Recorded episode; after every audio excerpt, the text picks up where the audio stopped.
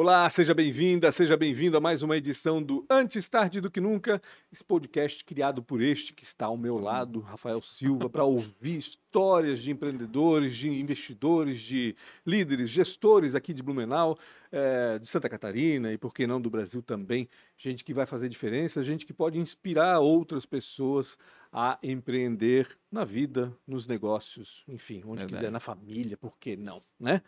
É, antes de a gente apresentar nosso convidado, muita gente já deve ter reconhecido. É, é, eu quero que você. inteiro, Santa Catarina inteiro conhece esse cara. Quero que você se inscreva aí no canal do Antes Tarde do Que Nunca no YouTube. Aciona a sineta também para saber quando novas entrevistas são publicadas. É sempre terça e quinta-feira, às sete da noite, já adianto. Mas, se você acionar a sineta, o celular vai fazer esse papel para você de lembrar das entrevistas que estão sendo publicadas aqui no Antes Tarde do Que Nunca. Dá uma olhada também no nosso arquivo, né? São mais de 200, né, Maria? Mais de 200 entrevistas, muito mais de 200 entrevistados, porque antigamente Sim, o Rafael fazia com, duas. fazia com duas pessoas e de temas diferentes até, é. né? Enfim, vale a pena dar uma espiada também. E siga Antes Tarde do Que Nunca no Spotify para ouvir onde e quando bem entender essas entrevistas, certo? Posso falar os patrocinadores? Deve. Obrigado demais a ProWay, que desde quando a gente pediu primeira vez, cara, precisava uma grana para bancar esse negócio todo aqui. Para quem não sabe, tem uma estrutura gigante. Então, obrigado demais a ProWay né, por ter embarcado nesse projeto e até hoje se mantém firme e pagando em dia os boletos. Então, obrigado para quem está buscando mudar a carreira, quem está buscando uma carreira nova, quem está buscando melhorar na carreira que está, conversa com a ProWay, uma escola maravilhosa, para mim, uma das maiores escolas de tecnologia.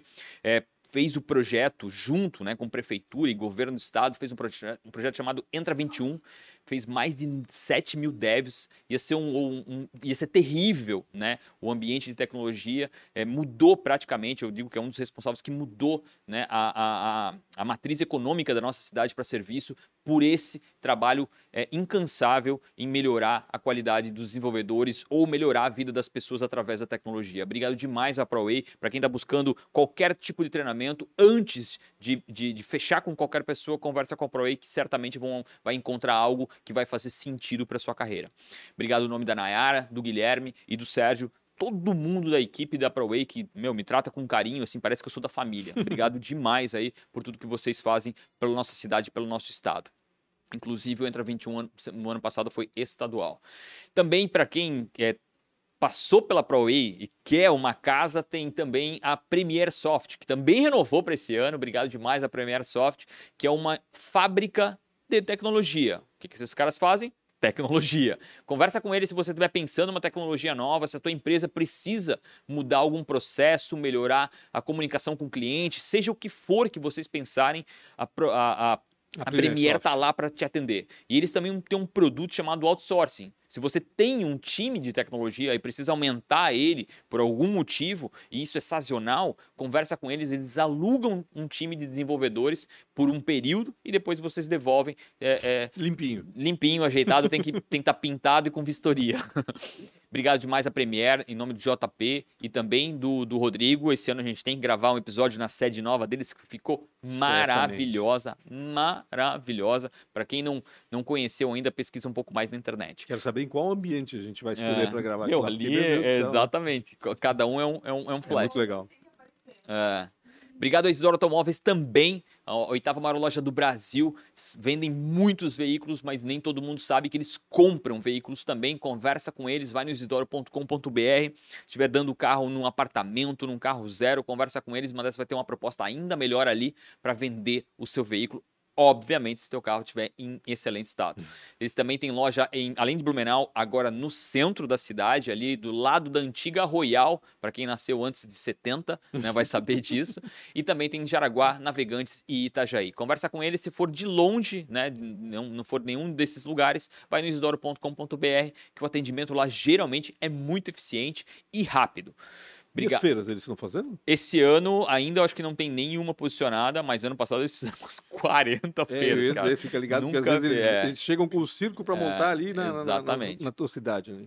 E também aqueles que nos cercam, aqui a CRW, que é o que mais incrível tem de tecnologia para o seu evento. Eu acho que vocês devem conhecer muito bem a CRW, Bastante. né? O Kleber. E raramente um evento que chama muita atenção não tem a CRW por trás. Então, você está pensando comunicar através de um evento. Seja, olha, eu, eu vou ser mais profundo aqui, é, até provocador qualquer tipo de evento conversa com o pessoal da CRW. Se eles não puderem te atender de forma direta, indiretamente eu tenho certeza que eles vão te ajudar demais. CRW para nós é uma mãe aqui, faz um super trabalho com a gente, melhora muito né, no nosso estúdio e também para muitos eventos que eu faço, tanto na Bluesoft quanto na Essentials, eles sempre estão presentes e sempre ajudam, mesmo quando às vezes não conseguem ajudar de uma forma indireta. Obrigado ao Kleber, ao David que está aqui, todo mundo que está sempre muito disposto a ajudar a gente e também a esse patrocínio que para nós também é incrível. Kleber, essa cadeira está te esperando. É, ainda, tá? ele não veio e não marcou ainda é. a data, né, cara? Mas, Mas fica esse, tranquilo. Esse ano vai. Eu vou começar a quebrar o painel. Aí vamos ver se ele vai aparecer aqui. Quem que a gente tá falando? Que quem é que não nasceu em, em né, no, no, Brasil e que não conhece Humberto, cara? Ah, para ah. com isso, né? Humberto Cardoso Filho? Isso. Filho, né? Eu ia falar Júnior, não, é filho, né? Eu sempre, eu sempre, tenho dificuldade quando é neto, filho, Júnior. Humberto Cardoso Filho, ele que é responsável aí, licenciado aqui para é, promover e organizar os TEDx Blumenau. Para quem não conhece, muito provavelmente você já deve ter visto uma palestra na internet sobre algum tema relevante, diferente, curioso, né? Com aquele símbolo, símbolo atrás, vermelho. TED vermelho. É. é disso que a gente está falando. O Humberto é o responsável por trazer essa conferência, vamos dizer assim, essa inspiração também, porque ah. na realidade é, acho que são, são, são casos inspiradores, né? O responsável por trazer esse, toda essa parafernália para cá. Eu vou encostar o microfone um pouquinho mais. Legal não. Humberto, bacana te ter aqui. Obrigado por atender nosso convite para falar um Imagina. pouco sobre o TEDx e também falar um pouco sobre ti, sobre o profissional que és. Trabalha com branding também. A gente acabou de gravar com a Daniela Vick é. também agora uhum. sobre personal branding. A gente vai falar um pouquinho sobre isso também. Legal, não, gente. Obrigado pelo convite. Tava, né, acompanho você há bastante tempo. Deu, deu, não consegui vir da última vez, hoje deu uhum. tudo certo. Estou muito feliz de estar aqui. Quantos eventos já foram feitos pelo TEDx aqui no Menal, Humberto? A gente organiza o evento há oito anos, estamos entrando no nono ano de organização, já são 22 eventos aqui na cidade. 22? Porque é além do TEDx que acontece uma vez por ano, tem os, os periféricos, vamos dizer assim, né? Eu lembro do TEDx Isso. Woman, é... O TEDx Blumenau ele é o nosso evento principal, digamos, nosso evento, o maior evento que acontece, ele é anual, mas ao longo desses anos a gente foi fazendo algumas variações. A gente fez o TEDx Blumenau Women, que é um evento focado em ideias e vozes de mulheres. Ele acontece ao mesmo tempo no mundo todo, é um evento que a gente adora fazer aqui na cidade, foram três edições. E por muito tempo a gente fez o TEDx Blumenau Salon, que é um modelo de licença recorrente do TED, então é, é uma licença que a gente pede e quando ela vem a gente precisa fazer pelo menos três eventos em um ano. E diferente do TEDx Blumenau, onde a gente precisa ser muito multidisciplinar e abrangente quando a gente fala de temática, no TEDx Blumenau Salon a gente pode tratar de algo um pouco mais micro, algo mais focado. Então a gente já falou sobre gastronomia, cidadania, família, música, arquitetura, alguns temas assim. Foram nove edições dessa. Então, basicamente metade do, do volume de TEDx que a gente fez na cidade foi sob essa licença. Entendi. E aí a gente também fez lá no começo o TEDx Blumenau Live, que é uma transmissão ao vivo do evento do TED que estava acontecendo. Uhum. Na época, foi nosso primeiro evento na cidade, e ali acho que foi o, o primeiro grande sinal para nós que o evento daria certo porque ele era uma transmissão ao vivo do TED Global, que estava acontecendo no Rio de Janeiro, e a gente e para ser o mais próximo possível da data do ao vivo mesmo, ele foi numa quarta-feira, 10 da noite, uhum. e num cinema aqui da cidade, só que era um evento, era um evento em inglês, então as palestras não tinham legenda ainda, estava chovendo horrores e era a abertura do Oktoberfest. Meu Deus do céu. E aí contra, né? perfeita para dar É, a, a, como é que é? A, a tempestade perfeita. É, exato. E aí a gente, né, começou a fazer essa conta, acho que não sei, né? Não vai dar certo cinema. Pois é, mas aí a gente lotou a sala de cinema. Olha, e aí esse foi o primeiro sinal para nós que acho que tem futuro, acho que as pessoas vão gostar de a gente trazer isso para a cidade. Então ali foi o pontapé inicial. Esse evento aconteceu em outubro de 2014 e aí em fevereiro de 2015 aconteceu o TEDx Blumenau mesmo pela primeira vez na cidade. Mas de onde veio a ideia? Quem é que teve a ideia de tentar a licença do TEDx aqui hum. para Blumenau, né? De onde que veio essa eu e um amigo, que é o Guilherme Hack, um dos sócios da Molde, a gente sempre foi muito envolvido com voluntariado. Uhum. Eu fui presidente do centro acadêmico, ele foi presidente do centro acadêmico também de publicidade na FURB, né, que é onde a gente se formou. E depois eu fui presidente fundador da ESEG aqui em Blumenau, que é uma organização sem fins lucrativos voltada para desenvolvimento de liderança jovem através de intercâmbios que e projetos culturais. Que massa. E eu tava terminando meu termo de presidente da ESEC e o Guilherme tava entrando na ESEC, eu tava formado há um ano, o Guilherme tava se formando e a gente sentou para tomar um café, porque a gente organizava a semana acadêmica, café, né? né? cara? É, o café. É, cara, vamos, vamos trocar uma ideia, fazia tempo que a gente não conversava e tal. E aí eu tava saindo, queria continuar envolvido voluntariamente de alguma forma, ele também queria algo diferente. E aí a gente lembrou de uma conversa que a gente teve com um cara que veio numa semana acadêmica nossa, e ele organizava um TEDx em São José dos Campos. Uhum. E aí, a gente- de navegantes pra cá, a gente veio conversando, ele foi contando como era legal, e acho que isso ficou na nossa cabeça, sabe? E aí, quando a gente sentou pra conversar de, ah, o que, que a gente faz, que trabalho voluntário a gente pode fazer e tudo mais, o TEDx meio que voltou Lembraram assim, meu, e se a gente trouxesse isso pra cá? Aí a gente entrou nesse processo de entender se dava pra fazer isso, Uhum. como é que era esse processo de licenciamento. E aí a gente começou. A parte engraçada é que a gente foi negado duas vezes. A gente conseguiu a licença do TEDx só na terceira tentativa. Como é importante E- e persistir, ele- né? é, Eu fico- é, se, eu, cara. se eu- se eu ganhasse um não, eu já ia desistir na hora. Eu falei, não, E, assim, não, não, então tá, e- não é e pra é um mim. trabalho voluntário, né? Sim, tipo assim, cara, quando tu recebe o primeiro não, tu fuck you, né? Os caras vão se ferrar, né, cara? É, na- depois do segundo virou pessoal. Falei, não, agora eu vou conseguir Agora-? Aí a gente foi conversar com mais gente da comunidade, do Brasil, de organizadores, e entendeu por que, que a gente tinha sido negado e aplicou uma terceira vez, isso era novembro. Aham. E aí o Ted mandou um e-mail pra nós falando, cara, é a terceira vez que vocês estão fazendo isso, a gente quer entender o que tá acontecendo, né? E aí marcaram uma reunião com a gente pra fevereiro, online, com o escritório do Ted em Nova York. Aí a gente fez nessa entrevista, reunião com eles, Aham. e aí ele falou, não, beleza, agora a gente entendeu, e a gente vai passar vocês à frente, só fica online aí pra ver se vocês recebem o e-mail. Eu falei, não, beleza. Aí a gente recebeu um e-mail de pessoa, de pessoa, ah, tem mais duas fases de seleção, não sei como é Aham. que funciona. E aí veio o e-mail, licença aprovada. E a gente começou a comemorar muito, e o cara falando, a gente tava nem ouvindo mais ele, assim, mas a gente tava, tipo, comemorando muito. Mas aí o, processo todo começou assim. A gente queria continuar envolvido voluntariamente na Uhum. cidade de alguma forma. Tava terminando esse termo de presidente, o Guilherme tava entrando na ESEC, mas também queria fazer algo. A gente sempre gostou de fazer evento por causa da semana acadêmica. Uhum. E o TEDx acho que foi a forma que a gente encontrou de continuar contribuindo com a cidade, sabe? Uhum. Eu acredito muito que o TEDx é um evento feito pela cidade e para a cidade. Sim. Então a gente tá aí até hoje com isso. Apesar de não ter, é, vocês chamam de speakers, né? Ou seja, as pessoas que vão lá para falar sobre a experiência delas em alguma área, e aí é das mais diversas áreas. É, né? essa é a minha pergunta também, Tem- cara. Como é Não, que vocês porque tem encontram... Ah. empreendedor, tem Uhum. é, gente que trabalha com, com, com questões Assistência social, é, é. exatamente, enfim, é, sustentabilidade, hum, das mais diversas é, é, temas, vamos dizer assim, Sim. né? É, como é que faz para definir? Porque assim, ca- cada TEDx Blumenau tem um tema, né? Sim. E tu tens que trazer a multidisciplinaridade para esse tema. Ju. Como é, como é que faz para definir esse tema e, para escolher os speakers, né? Porque Cara, apesar é- é de ser é, uma, um evento de Blumenau para Blumenau, como tu falaste, né? Aham. Os speakers não são necessariamente Sim. daqui, né? Isso. Tem também, mas não necessariamente. Isso. A gente sempre começa com uma pergunta que é qual a próxima grande conversa que Blumenau precisa ter? Eu, eu nem gosto de falar de, de futurologia, futurismo, nada disso, Uhum. mas é um pouco disso porque a gente está pensando agora numa conversa que a gente vai ter daqui a nove meses. Sim. Daqui a dez meses, faz 12 meses, sentido. né? Então, essa é a primeira pergunta que a gente tenta responder. Qual é a próxima grande conversa que a gente quer ter na cidade? A gente parte do princípio que o TEDx Blumenau é um evento sobre ideias que merecem ser espalhadas, então a gente, a gente pode tomar uma certa liberdade de, ah, tal tema vai incomodar as pessoas. A gente quer falar sobre isso. Uhum. Tanto é que uma das edições do TEDx Blumenau Salon foi sobre intimidades. Era um evento com censura 18 anos, a gente falou sobre sexualidade, vício em pornografia, vários temas um pouco mais pesados, Uhum. que talvez incomodem, mas a gente acha que o evento se propõe a isso. Que era sabe? necessário. né? Exato.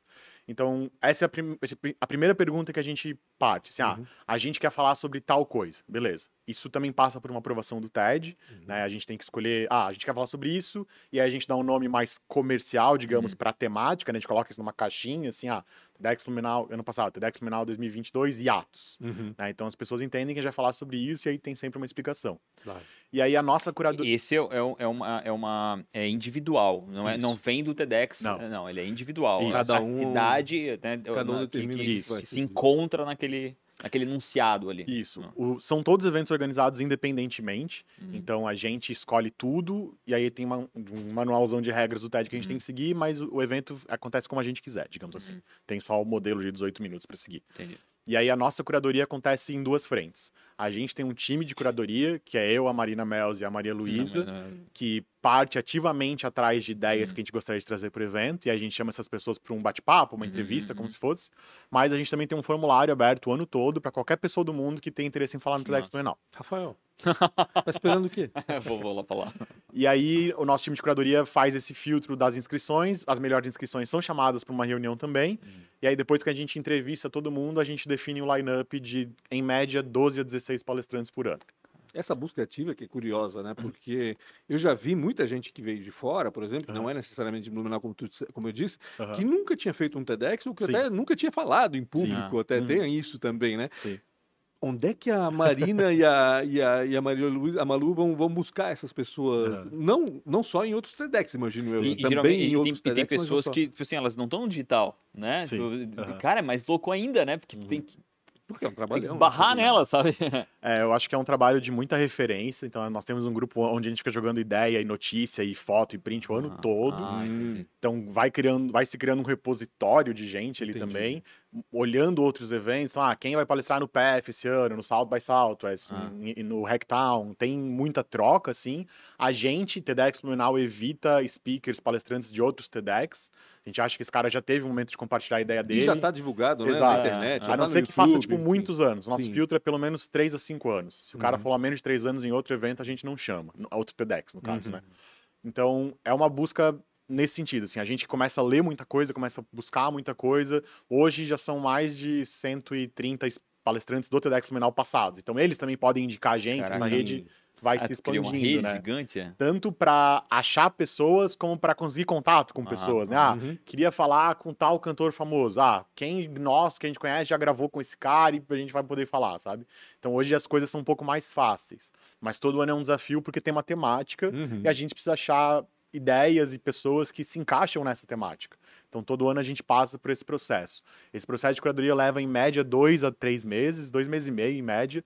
E aí, depois que todo mundo é aprovado e é selecionado, começa um processo de preparação. Uhum. Esse, para mim, eu acho que é o mais doido, assim, como, como é que é esse processo de preparação? Sim. De pegar uma pessoa que, como tu acabou de dizer, às vezes nunca falou, uhum, né? para falar para uma... Pra uma... E, e, e assim, eu, eu, eu, tive essa experiência, teve essa, todo mundo que teve essa experiência, quão difícil é, né? Sim, no começo, sim. principalmente, por mais solto que tu possa ser, né? Como é que é esse, essa etapa? Essa que é fundamental, né? Porque senão... É, a pessoa vai ter uma super dificuldade e o TEDx às vezes fica ruim, né? De certa é, forma, né? Exatamente. É, a gente não abre mão desse processo. Hum. Então, já teve pessoas que queriam falar aqui, mas falaram, ah, eu não tenho tempo, eu não quero passar pelo processo de preparação. Cara, hum, aqui então... você não vai falar. Hum. A gente não abre mão desse processo, ele é um processo... A gente diz que ele está em beta eterno, porque todo ano a gente senta com o time de preparação, que hoje tem nove pessoas. e aí, a gente, como é que a gente pode melhorar esse processo? O que, que a gente faz diferente? O que, que deu certo? O que, que a gente implantou que deu errado e a gente vai mexer? Ele é um processo que leva de quatro a seis meses. Caramba! Porque a gente sempre coloca um ponto assim: 18 minutos, você tem no máximo 18 minutos ah, para falar. Isso também, né? Exato. É, é um, cada, são palestras cada... de no máximo 18 minutos. Isso pode ser pouquíssimo tempo, mas pode ser muito tempo. Uhum. Tem TED Talks incríveis que duram 3 minutos. Então, a gente, o nosso papel é quase um papel de editor, assim, eu acho. É um papel de pegar a ideia daquela pessoa e fazer essa pessoa ficar o mais confortável possível para contar aquela história em até 18 minutos. Uhum. Hoje ele é um, são processos bem mais estruturados né, do que quando a gente começou. Então hoje é são processos feitos em duplas ou trios. Então cada palestrante nosso é acompanhado por duas ou três pessoas do nosso uhum. time de preparação. Uhum. E é um processo que, come, que leva no mínimo quatro meses e sempre tem três etapas: uhum. uma etapa de texto, uma etapa de oratória e uma etapa de ensaios mais completos. Uhum. Então primeiro esse palestrante, essa palestrante senta conosco, a gente conversa sobre a ideia define qual o que a gente chama de linha mestra. Então, qual é a mensagem principal que você quer passar para as pessoas? Eu gosto muito de perguntar para os palestrantes assim: imagina que você acabou de descer do palco do TEDx Blumenau. Uhum. Qual é a principal mensagem que você quer que fique na cabeça de quem acabou de te ouvir? Essa, isso é o que a gente chama de linha mestra. Uhum. Dali a gente vai desenvolver toda a fala, toda a palestra em si. Ah, os seus argumentos, as razões, como você abre, como você fecha, questionamentos, exemplos, tudo mais parte dali todos os palestrantes fazem pelo menos duas a três versões do texto, eles realmente escrevem uhum. o que eles uhum. vão falar. Aí a gente vai fazendo comentários, quando a gente chega numa versão que está satisfeita para todo mundo, a gente vai para uma etapa de leitura. Então a gente começa a fazer leituras em cima desse texto, porque o objetivo é ele se desprender do papel, porque obviamente não quer nada coisa decorado. decorada, aquela coisa né? Exato, exato. mecânica, né? Mas que ele Exato. fique fluido, né? E Tem um mapa mental conversa. de- do que ele tem que passar a todos os pontos, sabe? Hum. Eu gosto muito de falar que falar em público é que nem você ser um guia turístico. Hum. Você você tá levando um público para um destino final que você Verdade. sabe e você sabe todas as paradas que você tem que fazer. O teu papel como um bom guia Ou turístico deveria saber, né? Exato. O teu papel como um bom guia é fazer esse caminho sem olhar o mapa. Sim. O texto é o mapa. Aham. Então a gente primeiro desenha esse mapa e a gente vai se desprendendo do mapa aos poucos.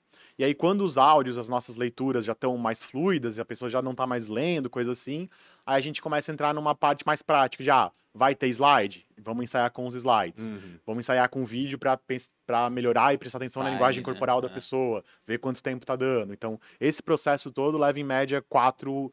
A gente pode levar até seis meses, mas nos últimos eventos a gente tem feito em quatro, porque é o timing do TEDx também, né? Entendi. Por exemplo, esse ano o evento acontece em junho, então a gente vai ter quatro meses só de preparação. Eu sempre percebo, Humberto, que vocês têm a preocupação de trazer gente de Blumenau, né? Sim. É, E formar também, né? Treinar Uhum. essas pessoas, pessoas que, como eu disse, também nunca é, falaram para público e vão falar. É, é difícil fazer essa escolha também aqui na cidade só? É, eu acho que inclusive isso é um defeito nosso, acho que é um ponto onde a gente tem que melhorar bastante de ter mais vozes locais. A gente como cidade. A gente como organização Como do evento, organização isso, também? Uhum. porque tem TEDx aqui na região, Rio do Sul, Lages, Balneário, Floripa, que tem muito mais vozes locais do que a gente. E local eu não tô falando da própria cidade, tô falando de Santa Catarina, Vale do Uhum, Itajaí, uhum. sabe? Mais próximos da Exato. gente, né? Então, eu acho que a gente é muito bom em trazer gente de fora, mas eu- a gente gostaria, como curadoria, assim, que a gente tivesse mais vozes locais. Então, normalmente Ouviu, a gente Rafael tem Silva? duas, três por evento. A gente gostaria de ter quatro, cinco, seis. Aham. Tem temas que às vezes não encaixa, e aí a gente não encontra uma pessoa, ou a pessoa que a gente encontrou não, não funcionou no tema. Existem os dois lados. Às vezes a Uhum. gente não consegue encontrar pessoas, às vezes o tema não tem ninguém aqui na região com uma ideia interessante para colocar no evento em si. Sim, É Então a porque é gente tenta fazer esse dificílimo, mix. não é tão. Né? Sim. É, meu, não é, é muito, é muito difícil, né? Tu ter um tema em cima desse tema, tu decorrer em cima de uma pessoa que algo seja interessante sobre aquele tema, Uhum. é, não é tão. Meu, não é tão simples. Beleza? Tu pode até fazer uma pesquisa na internet, mas como a gente falou, né? Muitos que vocês trazem são caras que não, não estão na luz, né? Aham. E isso. E eu acho que isso que é a parte mais incrível, né? Eu vi TEDx com crianças falando, né? Aham, Então, sim. eu acho isso. Eu acho que essa é a parte mais sensacional dessa curadoria, né, de vocês. É, eu acho que tem uma questão de alcance, sabe? Uhum. Da gente não al- alcançar certos lugares da comunidade de Blumenau, onde teriam, tem ideias incríveis, com certeza. Tem pessoas que não se sentem confortáveis para estar na frente de uma plateia, de um Uhum. público, e não querem, né? E obviamente elas, elas têm o direito delas também. Uhum. Então a gente tem sempre esse trabalho de tentar se inserir cada vez mais na comunidade de Blumenau para ter alcances, ter alcance maior, ter acesso a mais gente e tentar trazer mais vozes locais. Porque quando a gente ouve as pessoas mais próximas, a ligação é, é Claro, imediata, né? claro. A gente, né? A gente se conecta muito mais facilmente, né? Com, uma- com uma- uma pessoa daqui, uma pessoa que a gente convive ou que pelo menos conhece ou sabe quem é. A história é localizada, né? Tipo, É, consegue exato. de alguma forma localizar a história, né? Eu lembro muito do, do evento de 2016 porque ele teve opostos muito, muito claros, assim. Eu lembro que era um evento sobre sinergia e catarse. Uhum. A gente fez um estudo bem aprofundado em cima de sinergia e catarse para entender o que isso significava de fato. Uhum. E aí a gente chegou a uma das conclusões que catarse não necessariamente é algo bom. Às vezes é só um, né, uma liberação de sentimentos, de choro, de, de tristeza. E a gente construiu o segundo bloco daquele evento para ser um bloco mais emocional, mais Uhum. pesado. E aí a gente tinha de um lado o Marcelo Gugu, que é um dos maiores MCs do, da cena hip hop do país, que falando sobre um projeto que ele dá aula de história para comunidades de São Paulo, para FEBEM, lugares, escolas públicas de São Paulo, aulas de história sobre o ponto de vista da história negra e da história do hip hop. E é uma pessoa extremamente conhecida, o toque dele tem mais de 100 mil visualizações. Mas, por outro lado, a gente tinha a Noemi Kellerman, na casa dela, que é o palco do o Teatro, Carlos Gomes, é, que deixou todo mundo chorando horrores. E é uma voz onde a gente se conecta muito mais Exato. fácil. Uhum. É, quando a gente pensa no legado do TEDx Fenomenal, são os vídeos, são as ideias que ficam. Talvez esse, esse não é um vídeo que vai ter 300 mil visualizações, mas para a conversa que a gente queria ter na cidade naquele ano, era importantíssimo ter a Resolveu. Noemi ali. Uhum. Então a gente também tem que fazer esse mix dos dois lados, sabe? Quando tu falas em nós, né? A gente tem que, a gente, a gente, a gente. Quantas pessoas estão envolvidas nesse negócio? E voluntários, né? Até onde eu sei. Maria é tá envolvida, tudo- né, A Maria? Maria A está Maria envolvida. A tá. Maria é uma delas. Isso eu sei já, mas enfim. Ela quantas- tatuou o TEDx, tá? Ela Tatuou o TEDx? Não atu... Ainda é, não, vai não. tatuar ainda. Então. Hoje. eu queria fazer também, não fiz ainda. Porra! É, eu não fiz ainda. Pois é, eu tenho uma fazer. frase de, de um dos eventos, mas Ah. eu fiz ainda não. Tem que fazer. Hoje são 62 pessoas, todas elas voluntárias. E aí hoje a gente tem um time bem mais estruturado. Então a gente tem, se eu não me engano, nove áreas. Aí eu tenho, nós temos lideranças em cada uma dessas áreas, a gente forma como se fosse um board do evento. A gente tem reuniões quinzenais, cada time é liderado por uma pessoa e os times têm as suas, digamos, rotinas diárias, de reuniões e tudo mais. Mas o time completo tem perto de 60 pessoas hoje. É fácil achar? O pessoal vem voluntariamente? Surpreendentemente é. Ah, que bom. Tem ano passado Mesmo no ano começo.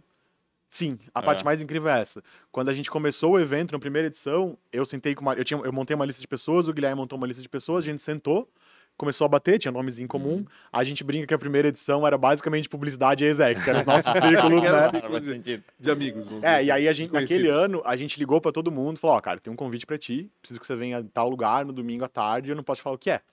e a gente fez isso com 15 pessoas. Todo mundo achou que era pirâmide, mas todo mundo foi. E aí a gente contou pra eles que a gente tinha conseguido a licença e aquele Aham. virou o nosso primeiro time. Mas desde a primeira edição a gente abre um, uma um formulário de inscrição pra qualquer pessoa daqui da região Poder- que queira participar, porque eu acho que o evento fica muito mais plural e mais rico quando sai dos nossos pontos de vista, das nossas vivências. Claro. Então a gente faz isso todos os anos. No começo do ano, a gente abre um formulário para pessoas que querem participar do processo de organização inteiro, Uhum. né, desenhar o evento como um todo e depois entregar ele. Mais perto do evento, a gente também abre um formulário para quem quer ajudar só no dia. Quem quer ser staff, ajudar a gente a montar, não vai provavelmente ter tempo de assistir, mas vai ter um pouco dessa experiência por trás. E aí essas pessoas que entram como staff podem ficar para a organização do evento seguinte. E a ideia é fazer um rodízio. Isso, as pessoas- a ideia é girar pessoas. A gente não é a maior equipe que a gente já teve. né? Uhum. No TEDx Blumenau de 2019, que foi o maior evento, maior TEDx do estado, né? A gente fez ele na Rivage, tinham quase 850 pessoas.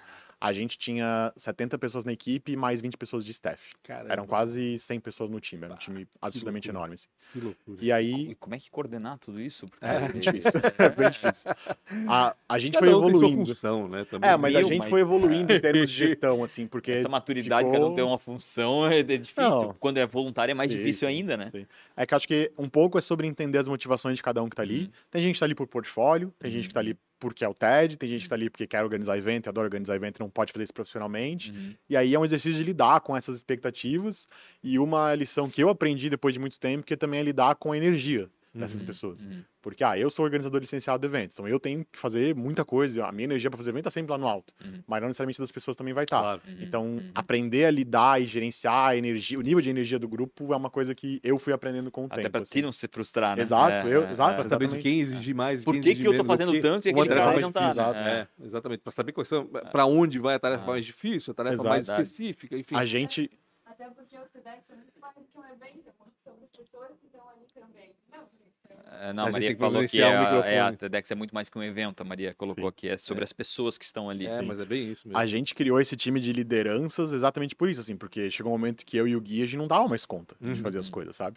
E aí, esse time de lideranças trouxe um nível de estrutura que a gente precisava muito. E hoje as coisas fluem muito mais fácil, assim. Tanto é que o Gui organizou por dois anos, dois anos e meio, ele saiu. A pessoa que divide a licença do TEDx Blumenau comigo sempre, sempre muda. Uhum. Agora quem tá dividindo comigo é a Thaisa. E tá fazendo um trabalho maravilhoso. Então, ter esse nível de estrutura também nos permite girar lideranças com um pouco mais de tranquilidade, um pouco menos de impacto, sabe? Uhum. Não tem que começar tudo do zero. Tem histórico, tem planilha, tem ferramenta, tem tudo que já deu certo, tudo que não deu certo.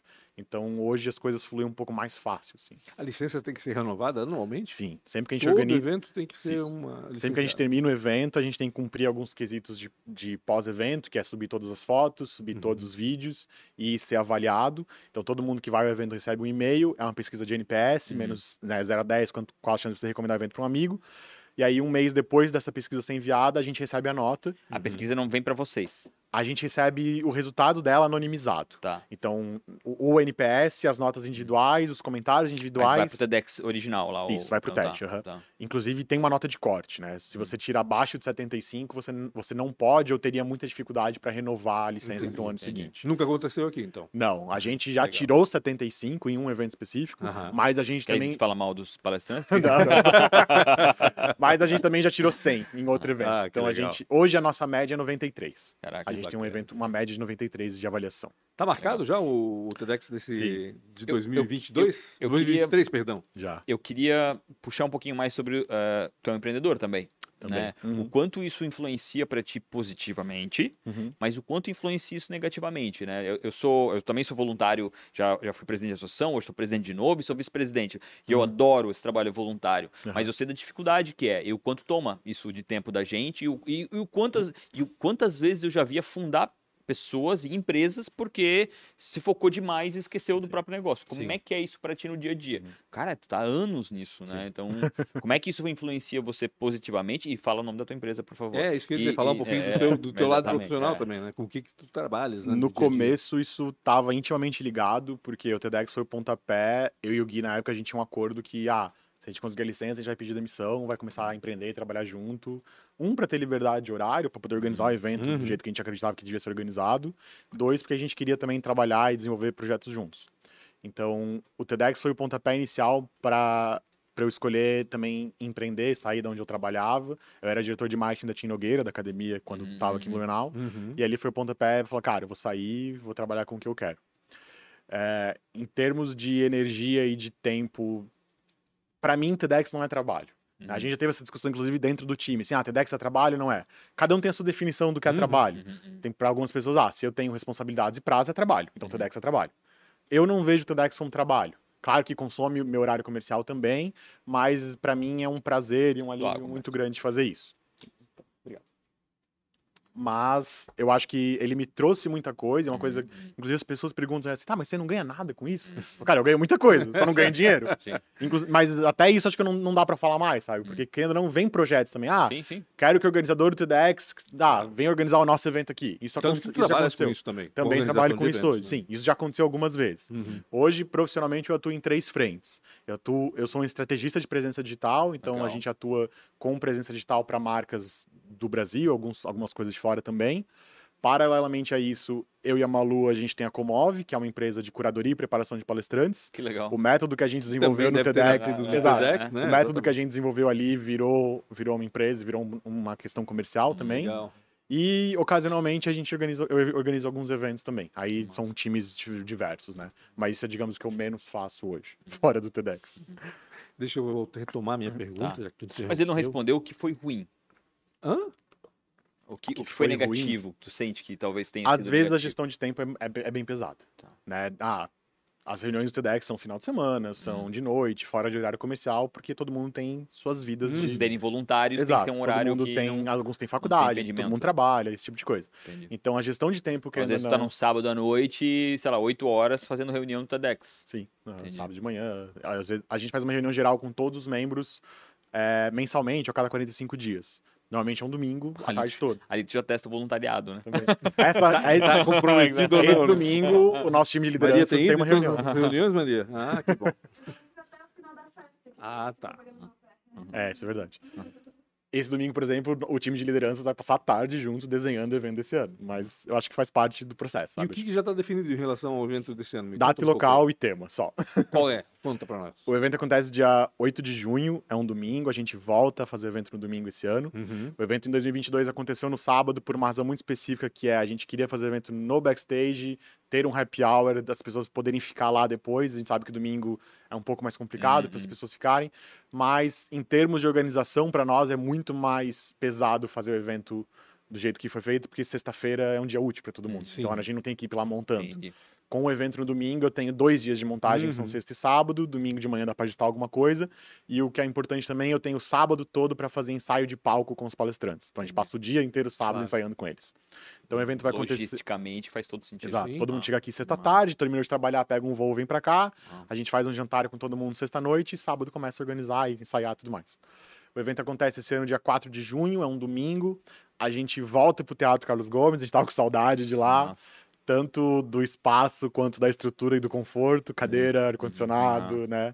E é legal vocês estarem buscando outros lugares também, Sim. mas, às vezes voltar pra essa Sim. é muito massa. Não, a gente, a gente se olhou e disse, cara, faz quatro anos que a gente não faz evento no teatro, sabe? A gente quer muito voltar pra lá. Já fizeram dois? É A gente fez uns quatro, cinco Ah, já. teve os outros. também, Isso, claro. teve evento, teve o auditório pequeno também. Uhum. Mas, por exemplo, em 2019 foi o nosso último evento, 2018 foi o nosso último evento no teatro.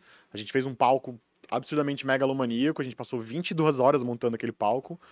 E ali foi a razão, foi o momento que a gente resolveu criar um time de cenografia. Uhum. Um time para ficar responsável por esse tipo de coisa. E desde então, esse time nunca pôde desenhar um palco no teatro. Entendi. Então a gente quer voltar para lá para isso também. Entendi. E aí, em termos de temática, esse foi um dos anos mais desafiadores, assim, pra gente chegar nessa temática. A gente tinha muitas referências, muitas ideias, muito, muitos caminhos diferentes. Política, tô falando. Pelo amor de Deus. Meu Deus, não. Mas a gente escolheu como, digamos, tema, e esse- nome comercial que a gente fala, Principia. Principia, além de ser a música que ficou famosa do Emicida, também é o, o livro inicial que Newton escreveu sobre princípios de física. Ele é tido como um ponto de partida onde muitas coisas se reorganizam. E Principia fala sobre quando um corpo maior entra em contato com um corpo menor, o, o destino e o caminho desse corpo menor muda para sempre. E a gente quer trazer um pouco dessa discussão. A gente quer falar sobre encontros Caraca. e sobre o potencial que encontros têm de transformar a vida das pessoas.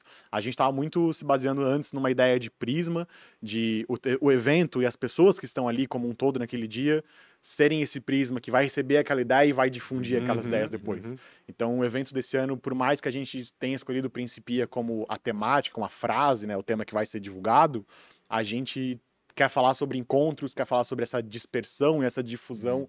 que acontece nas ideias e se colocar como esse player ali, E assim. tem que definir o quanto antes, né? Porque a partir disso agora vocês vão atrás Sim. dos palestrantes, né? Isso. Faz a curadoria, né? Ou seja, e tem que achar histórias que É. foram provocadas por um encontro, provavelmente, né? Uhum. Ou alguma coisa que, de repente, o cara, o maior esbarrou no menor e Isso. mudou para sempre a vida do cara. Acho Exato. que é mais ou menos isso, né? A gente teve uma reunião de curadoria no passado para elencar as principais frentes que a gente quer trabalhar e essa semana a gente começa ativamente a ouvir pessoas e fazer convites. assim. Caramba, Rafael. Caraca, não, eu é tô loucura. provocando o Rafael. Não, é, toda. Rafael. Eu, eu, eu acho. é- É porque assim, eu, eu acho que o mais legal do TEDx é trazer pessoas. Pô, eu já falei em 20, 300 podcasts também. Tipo, cara, em teoria, a minha história não é mais uma história que vocês escavaram, entendeu? Eu acho legal. O mais legal do TEDx é isso, é trazer essas histórias que não estão por aí, né? Que-. E eu acho isso. De certa forma, que a gente faz também aqui, né? Tem muita gente que passou aqui que, Sim. cara, que, que o cara nunca contou a história que ele contou aqui com a gente. Então, eu acho isso, isso eu acho sensacional. Assim, eu acho que isso- esse é o grande valo- valor para mim, eu acho que é o TEDx. Porque vocês fazem um trabalho imenso, absurdo, e ainda preparam isso para aquilo lá. Porque uma, uma coisa é tu chamar a pessoa e contar aquela história dela, outra coisa é tu preparar ela quatro a seis meses para ela poder contar de uma forma que, que do outro lado penetre, né? Então, Sim. eu acho, assim, o trabalho que vocês fazem no TEDx, assim, é bizarro, cara. É muito bizarro. A gente, inclusive, mudou a forma com que a gente vê isso um pouco ao longo do tempo, porque a gente falava muito sobre dar voz para pessoas que Ó. nunca, nunca Uhum. palestraram. Uhum. Hoje a gente entende muito mais que a voz já estava ali e a gente está dando, na verdade, uma oportunidade, um Hum, palco, hum, querendo ou não, um palco mundial para elas se expressarem e para mais pessoas conseguirem ouvir aquela voz. Então, esse é meio que o olhar que a gente tenta ter. Claro que existe um equilíbrio, porque pessoas famosas, artistas, músicos, esse tipo de gente vende ingressos, Claro. atrai Uhum. pessoas, né? Então a gente também busca esse equilíbrio. Ah, vamos trazer alguém famoso, mas essa pessoa famosa vai passar pelo processo de quatro meses de preparação, vai ter uma ideia que se alinha com o tema, não é só porque, ah, famoso por famoso, sabe? Então, mesmo as pessoas, artistas, cantores, músicos que a gente traz, passam por esse mesmo processo. Então, aí o nosso leque de opções também fica um pouco limitado, Sim. porque as pessoas têm que estar dispostas a isso. É, Senão a gente, é uma política que a gente não vai convidar. Humberto, tu falasse aí em passagem, né? Tem hospedagem, tem toda a estrutura. Quem é que paga esse, essa, Pô, essa a organização gente tá toda? aí? conectado, eu ia falar. O evento ele é financiado basicamente pela iniciativa privada, com alguma coisa de ingressos. Uhum. A gente fazia um evento gratuito, quando a gente tinha uma limitação de fazer eventos para apenas 100 pessoas. Uhum. Conforme o evento foi escalando, a gente pôde fazer eventos maiores e isso ficou financeiramente inviável. O TEDx Fluminal, no início, sendo super transparente, custava para nós 40 mil, hoje ele custa 75 Uhum. né, o, o evento macro, anual maior. Então, quando a gente aumentou o evento para 300 pessoas, e hoje não tem limite quantas pessoas a gente coloca, a gente que define, a gente tem um, um princípio que é colocar o ingresso mais barato que a gente puder, para que grana não seja um, Um um problema. impeditivo. Uhum. A gente acredita realmente que uma palestra ali pode mudar a vida de alguém. Eu Uhum. não quero que isso não aconteça porque a pessoa não teve grana para pagar. Exato. E aí a gente ainda deixa 20% dos ingressos disponíveis para pessoas que não têm condição de pagar. A gente abre um Legal. formulário, como se fosse um cadastro socioeconômico, Uhum. assim. E aí a gente concede esses ingressos gratuitamente para as pessoas sem problema nenhum. Mas o evento é financiado muito por patrocinadores que acreditam na ideia, que querem criar uma experiência, querem estar ali com aquelas pessoas. E um pouquinho da grana vem de ingresso também, mas é 10, 15%. É fácil conseguir esses patrocinadores, Humberto, porque eu lembro de ter visto nomes ali que estão desde o início, vamos dizer assim, né? Aham. o nome TEDx TED é, ajuda muito, imagino eu, a, a muito. conseguir esses patrocinadores, né? Tem anos e anos, assim, Pancho. Uhum. É, ironicamente, no primeiro TEDx, onde a gente não tinha nada a não ser né, um plano e, o que a gente, e um sonho, na verdade, Aham. a gente conseguiu muitos patrocinadores de um jeito muito fácil. O ano seguinte Já não foi, foi assim. muito difícil. Foi o nosso ano de pior captação. A gente fez o evento inteiro com 12 mil. Foi o que a gente captou. Uau. Claro que tem apoios em produto e Uhum, serviço, né? Mas grana, grana foram 12 mil. Hoje em dia é um pouco mais fácil, a gente já é um evento estabelecido na cidade. Uma coisa que a gente gosta sempre de comentar e tem em vista é que, tirando os eventos de cerveja e a Febratex, nós somos o evento mais longevo da cidade. É verdade. Tirando o Summerfest, o Oktoberfest, Uhum. Febratex, nós somos o evento mais longevo da cidade. Então, isso acaba tendo um peso e, e isso traz uma estabilidade para quem está com a gente também. Uhum. Então, ah, tem marcas que estão com a gente desde o primeiro evento, tem marcas que estão com a gente há 3, 4 anos, e isso, é um- isso acaba nos dando um pouco de segurança também, sabendo que a gente vai começar o ano com X mil reais captado já, porque essas marcas não vão, não vão sair. Mas todo ano é um desafio. Todo ano a gente precisa chegar numa meta de captação de pelo menos 50, 60 mil reais. Vem em média uns 15, 18 de ingresso e é é a grana que a gente vai ter para fazer o evento. Entendi. Aí não depende. sobra nada pro outro ano. Um- dá O- uma a ideia é que so- a é, ideia é que a ideia sobre. Para ajudar no próximo É, evento. é é. isso que é o bom, o né? lucro do É. TEDx Blumenau foi, a- foi metade da verba para fazer o TEDx Blumenau Women, Uhum. o que sobrou agora vem para o TEDx. Legal.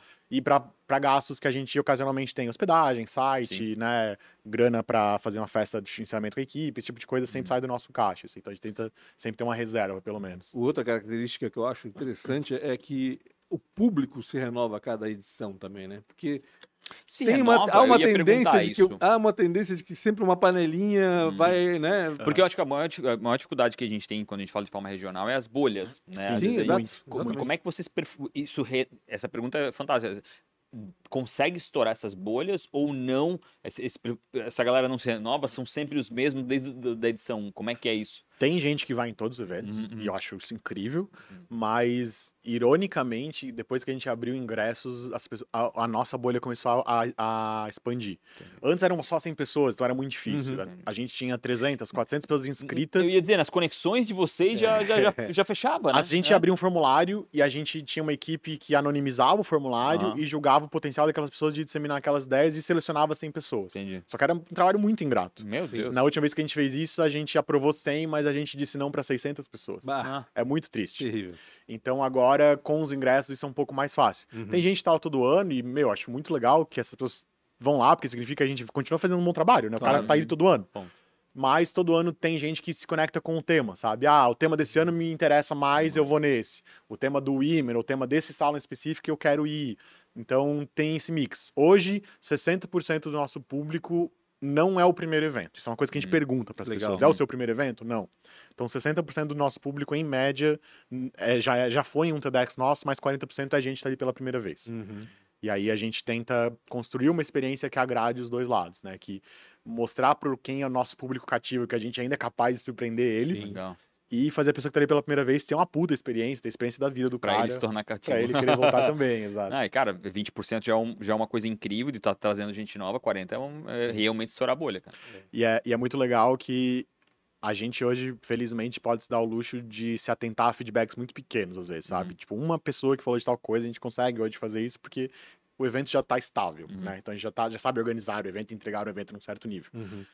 A gente já chegou a receber feedback assim, ah, eu senti que a equipe de vocês estava mais sorridente no outro evento do que nesse. Então a gente já tem histórico mesmo, sabe? O cara foi lá, então é o tipo de coisa que a gente Pra se atenta. isso, Exato. Crítico de TEDx, né? É, não, A gente é especialista em O cara no, TEDx. no LinkedIn lá, crítico de TEDx. A gente fica bem ansioso, assim, para quando vem a NPS, a nossa própria pesquisa de satisfação, para entender o que deu certo, o que que não deu, se bate com a nossa avaliação interna também e poder evoluir pro ano seguinte, sabe? Mas a gente recebe, obviamente, muitos elogios, mas a gente vai se ater a esse tipo de feedback porque a gente sabe que é onde a gente vai poder melhorar, né? Claro. é Eu quero, agora eu quero um Humberto bem filho da mãe aí. É, cara, qual foi o pior de todos os TEDx e qual foi o melhor de todos os TEDx, cara? Eu sei que é difícil isso pra ti, mas assim, numa, numa visão do Humberto, esquece Do organizador, né, é, né? do cara que foi lá e escreveu 30 vezes pro TEDx pra conseguir a licença. Eu acho que o ti, qual melhor, o- acho que o evento mais marcante que eu mais ouço pessoas falarem com muito carinho é o de 2016. Uhum.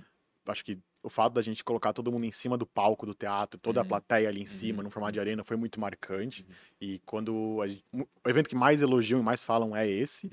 Para mim, o mais marcante foi quando a gente virou o maior evento do estado, porque era um sonho que a gente tinha e subir no palco na Rivagem, ver aquele mar de gente. É verdade. Cara, é gente demais. É, assim, 800 cara. pessoas. Eu lembro que eu tava, eu tava muito emocionado nesse dia, eu tava passando muito mal de nervoso. Eu fui pra casa, voltei, e eu lembro que, eu- que foi muito difícil subir no palco e falar bem-vindos ao maior evento do estado. Eu tava legal, muito emocionado meu, nesse massa. sentido. Então acho que esses dois momentos marcam muito pra mim.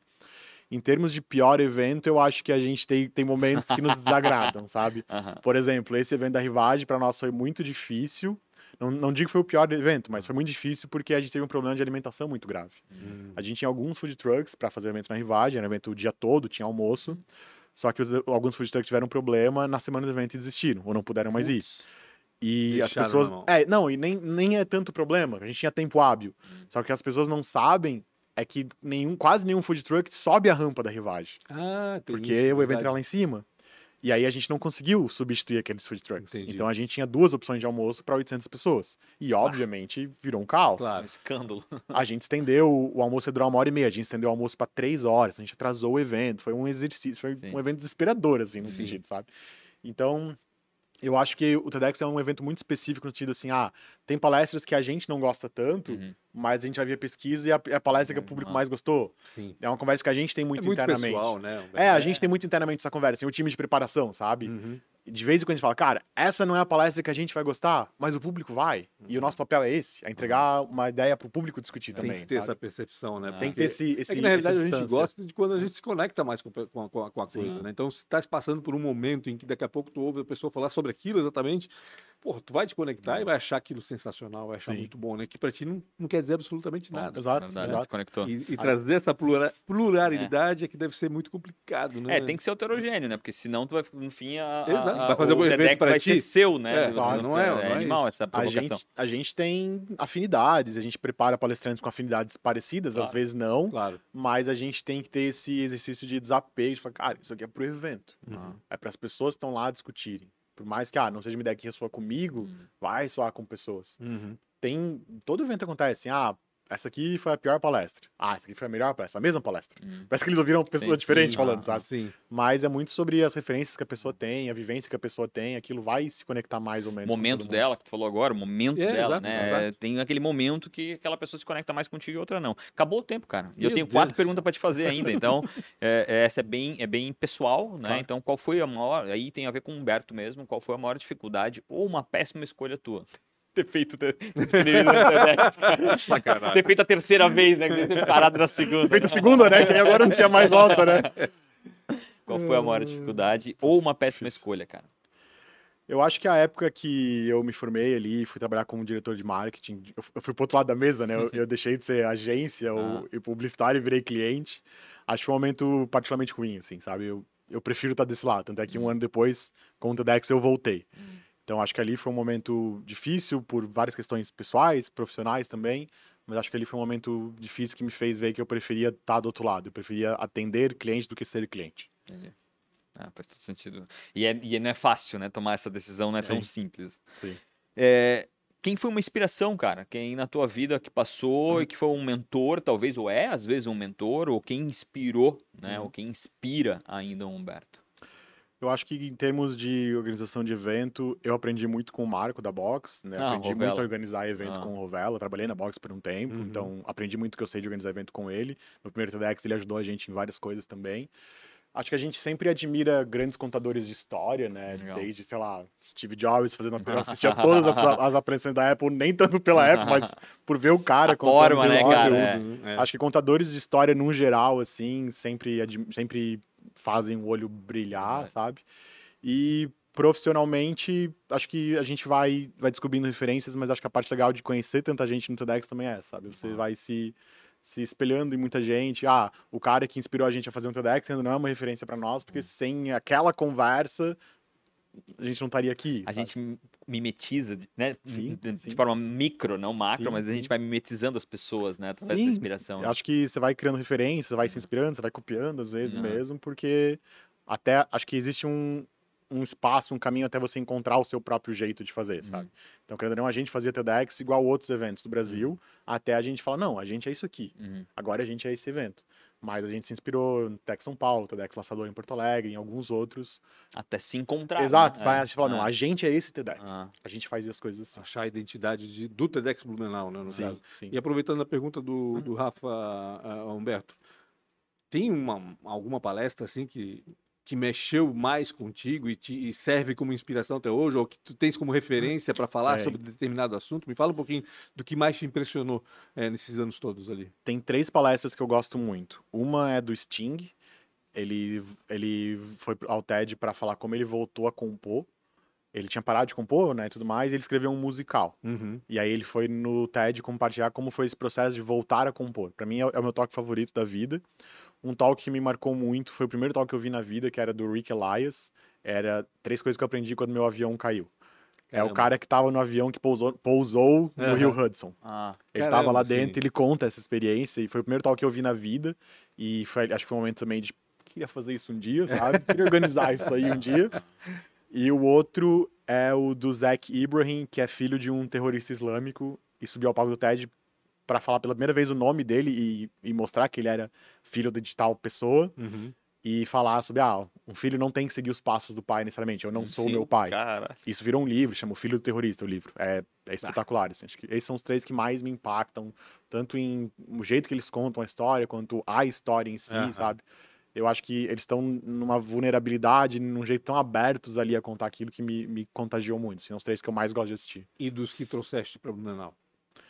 O Marcelo Gugu, pra mim, é o melhor talk que a gente já fez. Esse talk que eu comentei antes sobre hip hop, Uhum. sobre história negra. Pra mim é o melhor talk que a gente já fez. Eu gosto muito do talk do Ronan, do primeiro TEDx Menal. O primeiro talk da história do TEDx Menal, ele abriu o primeiro evento. E acho que todo ano vem alguém que a gente Claro. se apega, sabe? Aham. Mas o, o meu talk favorito é o do Marcelo Gugu. Legal. Aliás, as pessoas podem procurar É. no YouTube, né? Sim, Ah, é só digitar TEDx Menal que vai achar todos lá. No YouTube acha todos os. YouTube. os- os-. Quantos palestrantes já? Quantas palestras já? Mais de 120, não Caramba. lembro exato. É Não, nós muita temos gente. 200 entrevistas, Ah. estamos na frente. né? A gente é, me- é- é menos. É, muito menos acurado. Mais fácil. é. O... E se fosse empreender em algo completamente diferente, cara, o que, que tu ia fazer? Eu não sei se eu ia pra algo completamente diferente, Rafa. Eu gosto muito de desenhar experiências, assim, sabe? Eu acho que isso se, se dá pra fazer isso no restaurante? Dá, dá, mas acho que ainda seria desenhar experiências, sabe? entendi. Eu faço isso hoje com Aham, eventos ou com palestras, Entendi. mas ainda seria desenhar experiências. Eu gosto muito dessa questão. assim, eu, eu tenho muita vontade, por exemplo, assim, ah, vamos pro Salto by Salto. Eu não queria assistir, eu queria ser voluntário lá, Uhum. sabe? Sim. Eu tenho muito essa curiosidade de entender como eles desenham aquele tipo de coisa. Então, acho que eu ficaria em algo que girasse em torno ainda de desenhar experiências, de organizar eventos. Eu fui numa palestra um dia no Hacktown sobre o backstage da Tomorrowland, Uhum. né, aquela festa eletrônica gigantesca. E aquilo me agrada sobremaneira, sabe? Muito mais do que estar lá na festa em si. Saber dos bastidores e de Exato, como as exato, coisas funcionam por exato. trás, né? Para fazer o evento. É, ele passou um vídeo e falou, cara, eu queria estar ali, sabe? Eu queria estar ali, Ah, organizando, abrindo os portões por trás, assim. Massa. Eu acho que eu acabaria ficando em algo que girasse em torno de experiências e de receber pessoas para ver o que a gente criou. Acho que isso é o que eu Legal. mais gosto de fazer, assim. Legal. Massa, cara. E pra finalizar, se tu conseguisse se encontrar com 19 anos, eu não vou falar sobre o DeLorean, porque tu não vai entender, tu é muito jovenzinho. Ah, não, eu entendo, eu entendo. Sabe, conhece. Opa. Não, não. Pra algumas eu- pessoas eu geralmente não entendo. perguntam o DeLorean. Mas se tu pudesse se encontrar, cara, com 19 anos, cara, o que tu ia falar pra ti mesmo? Compre Bitcoin. Não, brincadeira. brincadeira. Não, não, brincadeira. A melhor resposta. Ótima, A melhor ótima, resposta. ótima. Foi sensacional essa. Ah, eu, eu tenho uma Compre- frase. Tem uma, Compre na época que foi lançado. É, né? exato, Não né? exato. É. Sim. Eu gosto muito de acreditar que você só consegue. O Steve Jobs fala disso, a questão de conectar os pontos olhando para trás. Então eu acho que a coisa mais assertiva que eu talvez falaria é, tipo, continua, sabe? Porque em algum momento vai fazer sentido. Acho que esse é o ponto. Assim, em algum momento vai fazer sentido. Hoje é, é muito mais fácil, para mim é muito claro, assim, olhando para trás, várias experiências que eu tive, que coisas que eu fiz, que na época era tipo, ah, vou fazer porque é legal. Uhum. Eu vejo isso refletido no TEDx, na minha vida profissional, na minha vida pessoal. Então eu gosto muito dessa, desse ponto de você olhar para trás e ver que as coisas se conect... acabaram se conectando e acabou funcionando, sabe? É querendo ou não, com 19 anos estavas na faculdade, provavelmente, Sim. de publicidade e De propaganda, publicidade, aham. que Não, tu não atuas exatamente nesse, nesse Não, ramo. nem hoje, né? imaginava isso. Eu nem imaginava a Porque ele virada podia muito a bem falar para dizer, "Não, sai daí, sai dessa Foge. faculdade, fo- busca Foge. outra coisa, né? Deve ter outra faculdade melhor ou que vai te Aham. deixar Mais guiável. mais. É, exato. Especialmente porque eu vim de um lado da minha família é engenheiro têxtil, o Nossa. outro lado é jornalista e eu fui fazer publicidade. Caramba. Tu foi o. Como é que é o. Como é que é o, o cisne negro lá? O, é, O o, a É, ovelha é, negra, né? Tipo É. isso, aham, tipo isso.